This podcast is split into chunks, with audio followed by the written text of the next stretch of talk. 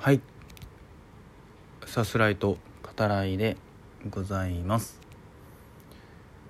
うん。前回ね太郎さんとお話できたから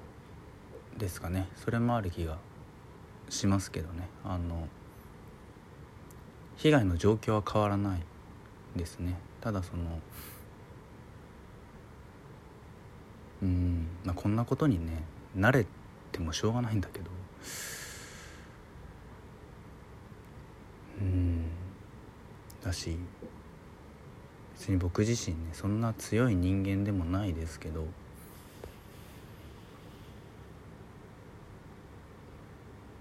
それでもねこうやってわかんないけど少しずつ声質だったり話し方だったりっていうのをここ最近のね会の中でも変わってきてるんじゃないかなとはうん今ねその最初の声を出した時に思いましたけどまああとは今回映画界になるので、うん、そういったこともあるかもしれないですね。うん、すごくこれまでさすらいと語らいをね続けてきた中で、うん、そういう意味でもすごく大事な映画になるんじゃないかなっていう気がしてますね。それくらいそのこれまでをね聞いてくれてる方にね、うん、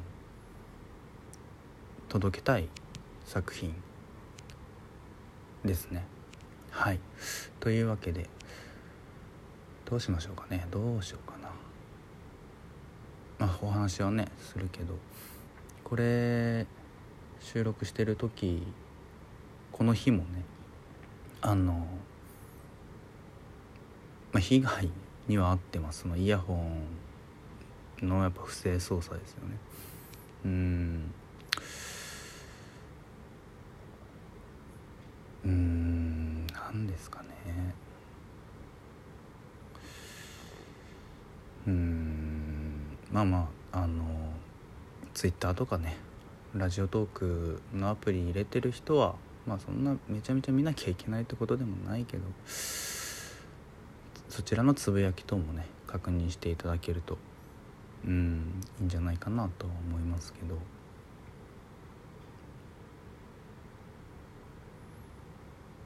やっぱりね起こしてることっていうのがこれまで続けてる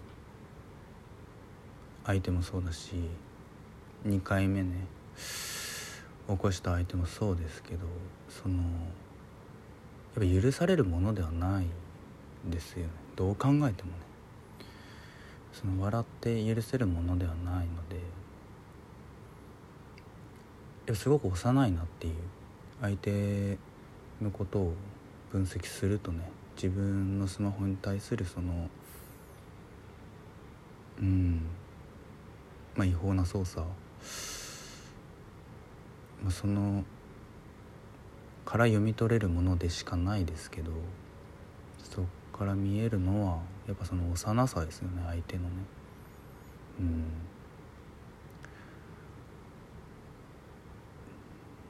うんやっぱそんなものは相手にできないんだけれどやっぱ多くの人を本当に巻き込んでいるので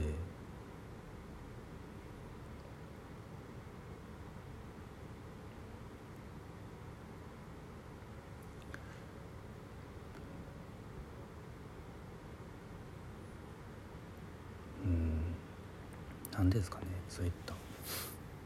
うん。すごくシンプルな言い方になるけど思いやりのなさというかね思いやれないっていう。自分のエゴがうん強くね前に出てきてしまうっていうそれを抑えられなくてっていうのは本当にね犯罪違法な行為をする前にやっぱりちんと見てもらった方がいいんじゃないかなっていうのは感じますけどね。はい。もうこんなとこでいいや。えっと本当に大事な映画になるのでねそっちの話をした方がいい、えー、鏡の古城ですね。についてお話、えー、していこうと思います。はい、えー、あらすじ概要ですね。引用させていただきます。直木賞作家辻村美月の同名ベストセラー小説を「カッパの空と夏休み」カラフルの原敬一が監督を務めて劇場アニメ化。中学生の心は学校に居場所をなくし部屋に閉じこもる日々を送っていた。そんなある日部屋の鏡が突如として光を放ち始める。鏡の中に吸い込まれるように入っていくとそこにはおとぎ話に出てくる城のような建物と6人の見知らぬ中学生がいた。そこへ狼のお面をかぶった少女狼様が姿を現しここにいる7人は選ばれた存在であること。そして城のどこかに秘密の鍵が一つだけ隠されており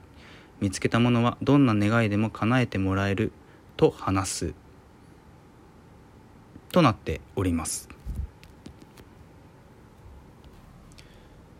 はい。えっと監督原敬一さんですね。なんといっても「クレヨンしんちゃん」あの大人帝国の逆襲とね「あっぱれ戦国大合戦」うん、この2本があって一躍ねその名が知れた方ですね。でえっと今作「えー、鏡の古城は」まあ、ファンタジー色が強くて原敬一さんが手がけるというどう仕上がってるのかなと、うん、最初まあ思って。で原作読まずにねこれは見た方がいいんじゃないかなと思って見た結果ですねあの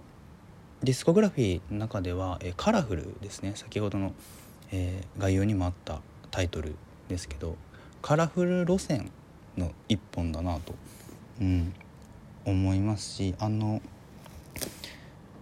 実写映画含めね、えー、やはりその原さんってその人物たちの心に迫った作品をうん、描きたいだろうなと、うん、ちょっとね陳腐な言い方になるかもしれないですけどその本当に優しい世界観、うん、のある方だなっていうのを再確認ねしましたけどね。うん、痛みと、えー、優しさを、まあ、考えさせられる、うん、そんな一本になってるんじゃないかなと思いますね。えー、ちょっと今のね自分の状況もあるのでうん僕の中ではそれを踏まえながら、えー、今作もね語っていけたらいいかなというふうにはうん思いますけど。最初はね、えー、心ですね。前も、えー、話してますけど学校に、えー、行けない、え、お母さんからは最初はね学校に今日も行かないのねって言われて、え、本当は行けないっていう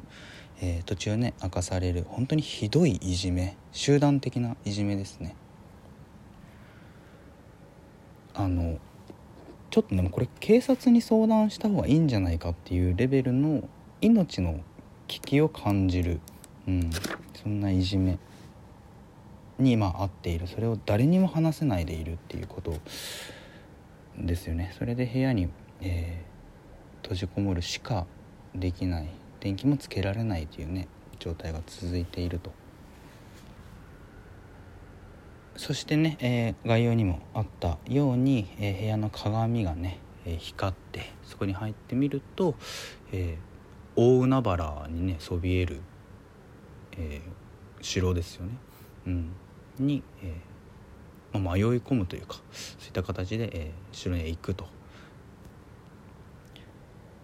そしてね、えー、6人の、まあ、集められた他のね中学生たちと出会って、えー、狼様からねあの、まあ、願いが一つ叶えられる、えー、から、えー、鍵を探し出せっていうねそういう、えーまあ、使命というかを受けるわけだけどその、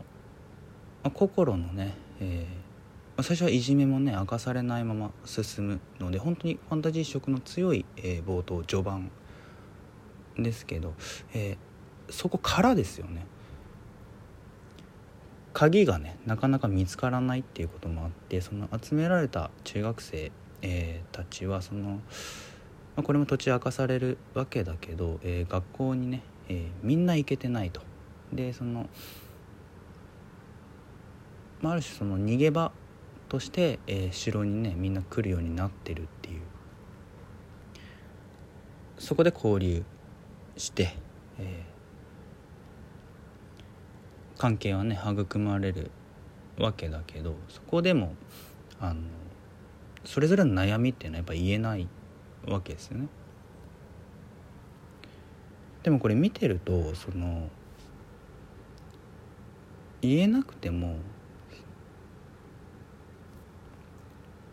城でね育まれる関係、うん、心たちが接すること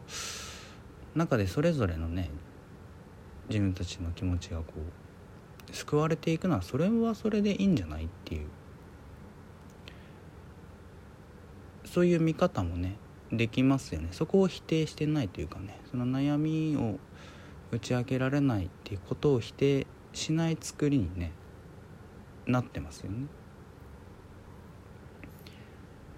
これはねあのそれこそやっぱりシーセットとか打ち明けられないこと、うん、その被害だったりいじめだったり受けた当事者っていうのは簡単には話せないことっていう改めてねそういったことも描いてるかなとも思うし